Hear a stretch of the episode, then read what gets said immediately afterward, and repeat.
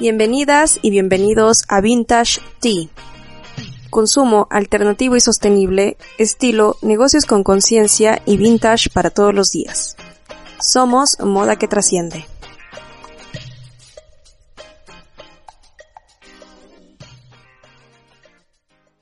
Hola pistachites, ¿cómo han estado? Espero que se encuentren muy bien.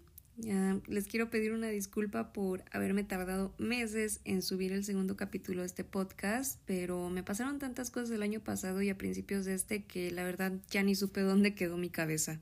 Pero lo importante es que ya regresé y que ustedes estén escuchando el segundo episodio de este programa, en el cual, por cierto, hablaremos acerca de qué es la ropa vintage y qué la hace diferente a la ropa de segunda mano. Y bueno, antes de comenzar, pues quiero presentarme por si alguien es nuevo aquí.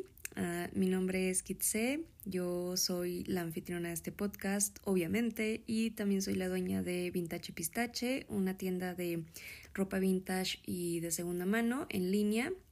Y pues nada, espero que disfruten mucho de este programa donde hablaremos acerca de moda sostenible, de la historia de la moda, de ropa vintage y pues de todo lo que implica este modo de consumo alternativo.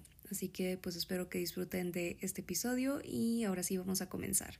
Mm, decidí tocar este tema de las diferencias entre la ropa vintage y la de segunda mano porque existe mucha confusión alrededor de estos dos términos ya que por lo general se piensa que son lo mismo y pues si queremos adentrarnos al mundo de la moda sostenible para comprar de forma más consciente e inteligente, pues es importante que sepamos identificar correctamente estos dos tipos de prendas. Primero vamos a hablar acerca de la ropa de segunda mano y es un tema en el que no necesitaremos profundizar demasiado porque su mismo nombre lo indica. Es ropa que ha tenido uno o más dueños anteriores. Me parece importante aclarar que este tipo de ropa no se define por la marca ni el estilo. Por ahí en cierta red social me topé con un post que decía que la ropa de segunda mano estaba conformada únicamente por marcas Inditex como Forever 21 o H&M y pues sí, hay ropa de esta marca que se puede encontrar de segunda mano, pero no toda la ropa second hand es exclusivamente de estas marcas. Puede ser de cualquier otra, de todo tipo, estilo, color o forma, porque repito, lo que la caracteriza es que ha tenido uno o varios dueños anteriores. Y tampoco quiero que se me confundan porque segunda mano no significa usado.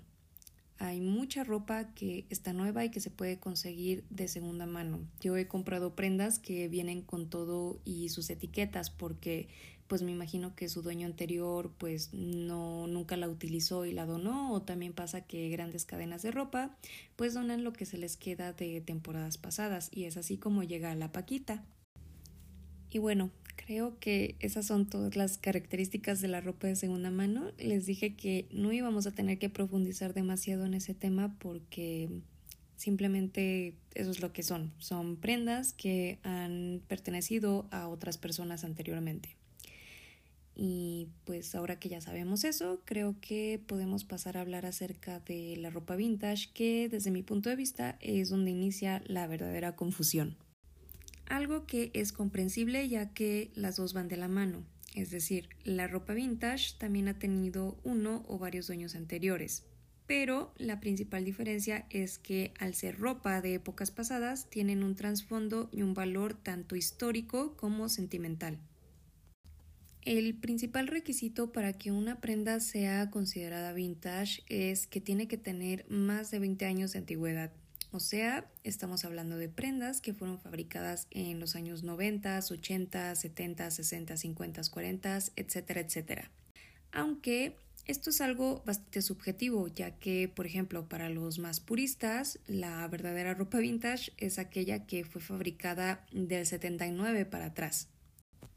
Para mí la ropa vintage es aquella que tiene más de 25 años de antigüedad y que además guarda cierta calidad porque esta es una de las características más importantes cuando se trata de este tipo de prendas. En el pasado, la ropa se fabricaba con la intención de que durara 10 años o más con los cuidados adecuados y es algo que podemos comprobar hoy en día cuando encontramos joyas que están en perfecto estado y que poseen una calidad superior a las prendas que se fabrican hoy en día. Además podemos decir que su fabricación era casi artesanal, especialmente antes del 70-75, ya que mucha de ella era fabricada a la medida, al gusto del cliente o se hacían pocas piezas y es por eso que cada prenda vintage es única. Aquí en México las mujeres compraban la tela que más les gustaba y acudían con su sastre de confianza a que les confeccionaran los vestidos que estaban de moda en el extranjero, pero esto era un lujo. Estos trabajos siempre han sido muy costosos y muchas mujeres no podían pagar una prenda hecha por un sastre, así que muchas de ellas aprendieron a confeccionar su propia ropa y la de sus familias. Y esto es algo que me encanta particularmente del vintage mexicano.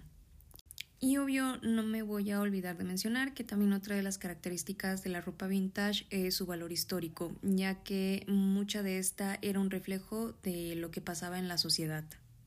Un ejemplo de ello son las flappers durante los años 20, que eran mujeres que dejaron de utilizar corset, que recortaron sus faldas y empezaron a usar un maquillaje más pesado a lo que era normal en esa época o lo que se consideraba decente y debido a estas acciones ellas se consideraban prostitutas. Bueno, la sociedad las veía como prostitutas, pero en realidad hacían esto como una señal de protesta, ya que ellas querían llevar una vida más libre, de llevar incluso una vida sexual más este liberal y que no se les juzgara por vivir como ellas quisieran.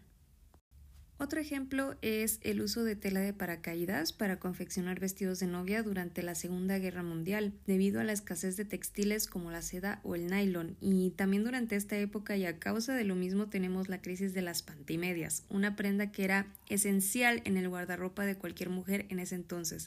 Eran tan imprescindibles que muchas comenzaron a pintar una raya a lo largo de sus piernas para simular el uso de esta prenda. También tenemos la revolución del wash and wear durante los años 50, cuando se comenzó a experimentar con textiles creados por el hombre, los cuales eran más resistentes y menos costosos de mantener en buenas condiciones, haciendo del vestir algo un poco más accesible para todos y del cuidado de la ropa algo más fácil para las personas. Y obviamente no me voy a olvidar del el uso de la minifalda durante los años 60 como parte de la revolución sexual de las mujeres. Y por supuesto también está la carrera espacial o el Space Age, que fue la inspiración de diseñadores como Paco Rabanne y Pierre Cardini para crear prendas con estilos muy futuristas. Y creo que con todo lo que les he contado se pueden ir haciendo la idea de que también una gran diferencia entre el vintage y el second hand es que para vender este tipo de prendas se necesita de ciertos conocimientos. Es por eso que muchos revendedores y muchos bazares hablan de una curaduría. Y esto es algo muy importante que tienen que tomar en cuenta si quieren comenzar a comprar vintage, es que tiene que ir de la mano con una curaduría. La persona que te está vendiendo esa prenda debería de darte por lo menos la década en la que fue confeccionada sobre todo para asegurarte que no te están viendo la cara y que te están vendiendo una prenda contemporánea o retro como una prenda pues de época, una prenda vintage.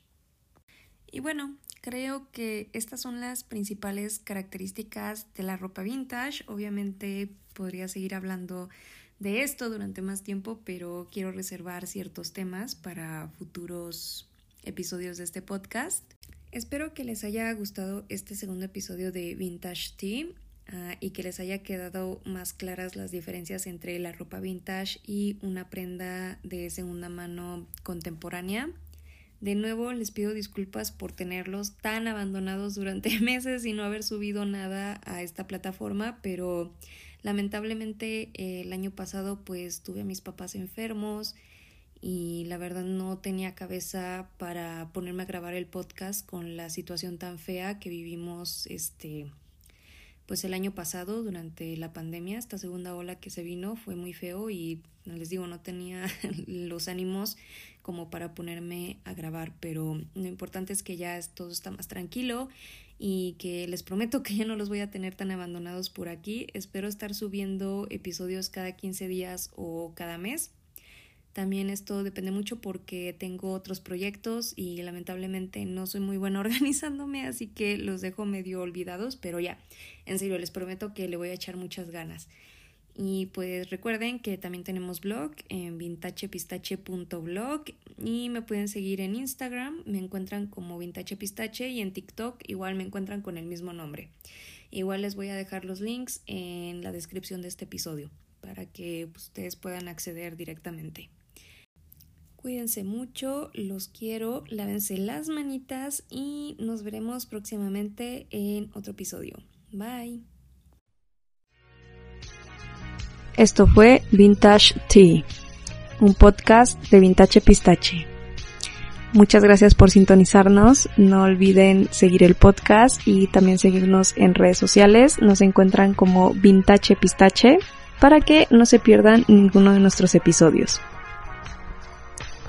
Somos Moda que Trasciende.